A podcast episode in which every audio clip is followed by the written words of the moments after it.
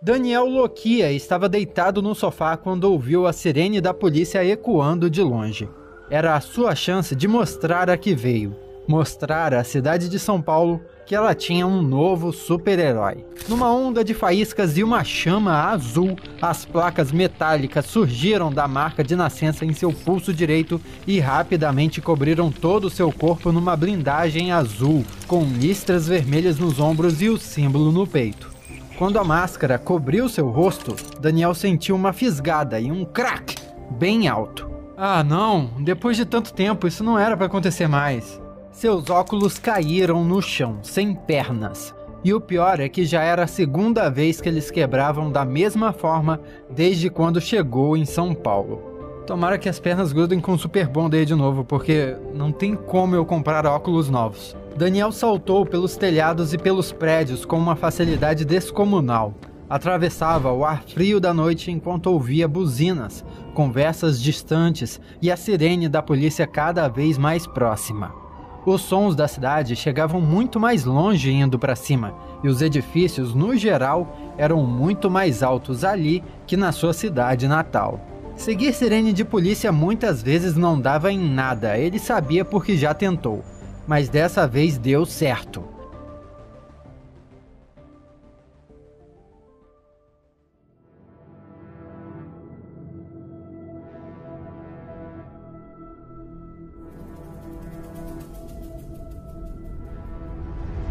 Na Avenida do Estado, duas viaturas da Polícia Civil perseguiam um carro vermelho com homens que pareciam armados. Daniel não era exatamente novo nisso, por isso acompanhou a perseguição do alto, correndo sobre os prédios para esperar o melhor momento. Mas quando viu um dos passageiros do carro vermelho colocar para o lado de fora da janela o que parecia um fuzil, ele decidiu não esperar mais pulou com uma mira certeira e caiu bem na traseira do carro dos bandidos, que na mesma hora perdeu a direção. Ele se agarrou na lataria com as mãos e botou os pés no asfalto para controlar o carro, mas no zigue-zague, Daniel escorregou e foi arremessado para longe. Caramba, passaram manteiga nesse carro! O carro vermelho voltou a acelerar enquanto as viaturas da polícia agora conseguiam quase alcançá-lo. Daniel correu atrás deles, dando saltos que o impulsionavam para a frente, quando viu um dos policiais pulando da janela de uma viatura em movimento para se agarrar na janela dos bandidos. Não, não, não! Daniel gritou mentalmente quando viu uma série de disparos. Os bandidos descarregaram um fuzil nesse policial, que pareceu não ter sentido nada só continuava agarrado lá, como se fosse um chiclete, e dava uns belos de uns murros em quem quer que estivesse no banco de trás. Quando Daniel chegou perto o suficiente, pulou em cima do capô do carro, tranquilo de que não os faria capotar. Quebrou o para-brisas com um soco e arrancou o volante. O motorista só gritou e pisou no freio até o carro bater de frente na mureta. O policial não perdeu tempo abriu a porta traseira do carro, sacou uma pistola da cintura, se afastou e gritou: Sai do veículo! Todos os três, com as mãos para cima e fora do carro! Seguindo o exemplo do policial, Daniel se afastou do veículo também. Ele não sabia com quem estava lidando e um daqueles bandidos podia ter poderes. Eram apenas três. O do banco de trás largou o fuzil e desceu com dificuldade. O motorista usava óculos, deu para perceber quando saiu. O rosto estava ensanguentado, os óculos viraram cacos e ainda segurava a armação toda destruída em sua mão erguida. Daniel não se conteve. É, isso aí Super Bonder não vai colar, meu amigo. O policial mantinha sua postura e parecia intacto, sem um arranhão. No peito do seu colete, uma águia branca de asas abertas. Então Daniel ligou os pontos. Aquele era o colete preto, e aquele era o Garra, o grupo armado de repressão a roubos e assaltos da Polícia Civil de São Paulo. Quando pesquisou sobre os super-heróis de São Paulo, o colete preto era um dos mais discretos deles. Na verdade, era um falso nem era um super de verdade, já que os poderes do colete preto vinham do próprio colete, que era um equipamento aprimorado em posse da Polícia Civil de São Paulo e já passara por diversos policiais. Num piscar de olhos, o colete preto já estava sendo apoiado pelos seus colegas. todos armados com pistolas e montando um perímetro em torno do carro acidentado.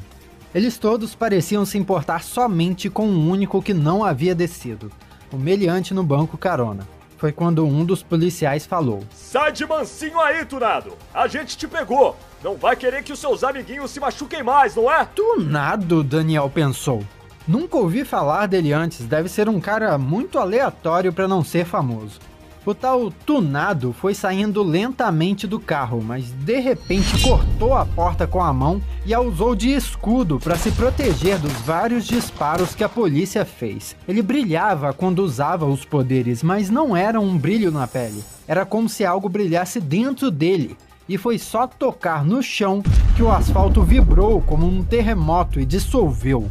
Os policiais se desequilibraram, alguns caíram no asfalto que virou uma areia preta.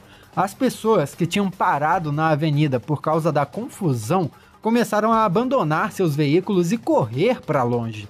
Tudo que a cidade precisava era mais esse motivo para engarrafamento. Tunado então correu na direção oposta à polícia e de encontro a Daniel, que estava pronto para imobilizá-lo, mas tomou um soco no peito que doeu. Doeu muito mais do que deveria. Aquela dor pegou Daniel de surpresa e o Tunado teve espaço para fugir. Não é que ele era super forte, não, mas vibrava tão rápido que era como se seu punho atravessasse toda a molécula do que tocasse. E considerando que ele tinha cortado aquela porta do carro como se fosse um pudim, Daniel se sentiu sortudo por ter sobrevivido. O colete preto passou em perseguição, xingando, correndo com dificuldade no asfalto dissolvido. Os outros policiais já deviam considerar longe demais para arriscarem disparar na direção do bandido e as viaturas dificilmente se moveriam em cima daquele mar de areia preta. Mas apesar dos seus poderes, Tunado só corria na velocidade de um homem normal. Em dois pulos, Daniel alcançou ele. O soco veio vibrando o ar ao seu redor, como se fosse uma caixa de som potente emitindo um som grave.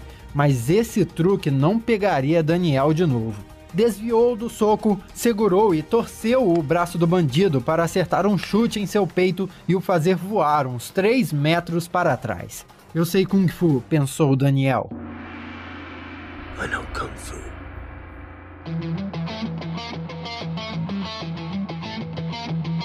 Vale dizer que ele não era exatamente um Bruce Lee da vida, mas sabia se defender. Pro chão! Todo mundo pro chão! Gritou o colete preto. O tunado brilhou ainda mais e uma onda de explosão destruiu tudo ao seu redor. Foi mais uma vez como um som grave, muito forte, vibrando tudo. Por sorte, não havia ninguém muito próximo, a não ser Daniel, que voou tão longe que passou por cima dos policiais e aterrissou de cara na porta de chapa de um comércio fechado. Ouviu-se alguns disparos de pistola e aquela mesma explosão sonora mais duas vezes. Quando Daniel se levantou, todo dolorido, Tunado já havia escapado e o colete preto se reunia aos outros policiais depois de não ter sucesso em uma breve perseguição. Ei, você, tá bem? Um dos policiais se dirigiu ao Daniel. Tinha os cabelos e o bigode grisalhos e parecia velho demais, tanto para estar numa operação de campo, quanto para ter um porte físico como aquele. Nitidamente, era o homem em comando. Daniel respondeu com um joia.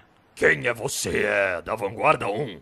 Foi a Vanguarda 1 que te mandou? Daniel fez que não com a cabeça, deu com os ombros e abriu um pequeno espaço na sua blindagem, o suficiente para tirar um cartão de visitas do bolso o policial recebeu o cartão de visitas que continha um nome de super-herói do Daniel e o seu arroba no Twitter. Obviamente ele pareceu perplexo. Mas.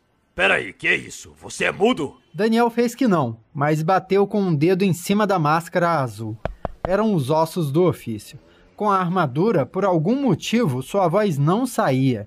Ele já tentou driblar isso de muitas maneiras, mas falhou. No início de suas atividades super-heróicas, testou usar uma fantasia por baixo da armadura com o propósito de que, quando precisasse falar e o ambiente estivesse seguro o suficiente, bastasse recolher toda a armadura para dentro do seu braço, revelando a fantasia e sua identidade continuaria protegida.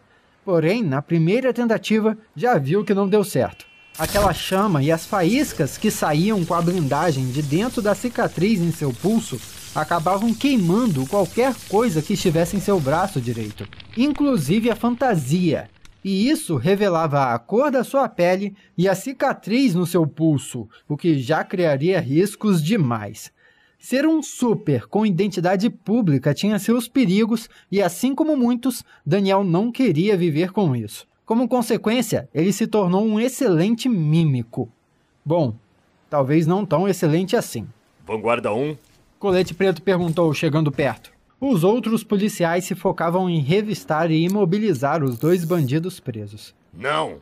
O capitão não parava de analisar aquele cartão de visitas. É um rapaz novo, não te falei? Os grandões não mandaram nem o fantasma para ajudar. Como sempre, eles não estão nos levando a sério. Os policiais concordaram em não exigir um depoimento de Daniel e o dispensaram. Ele se sentiu um inútil enquanto saltava pelos prédios de volta para casa.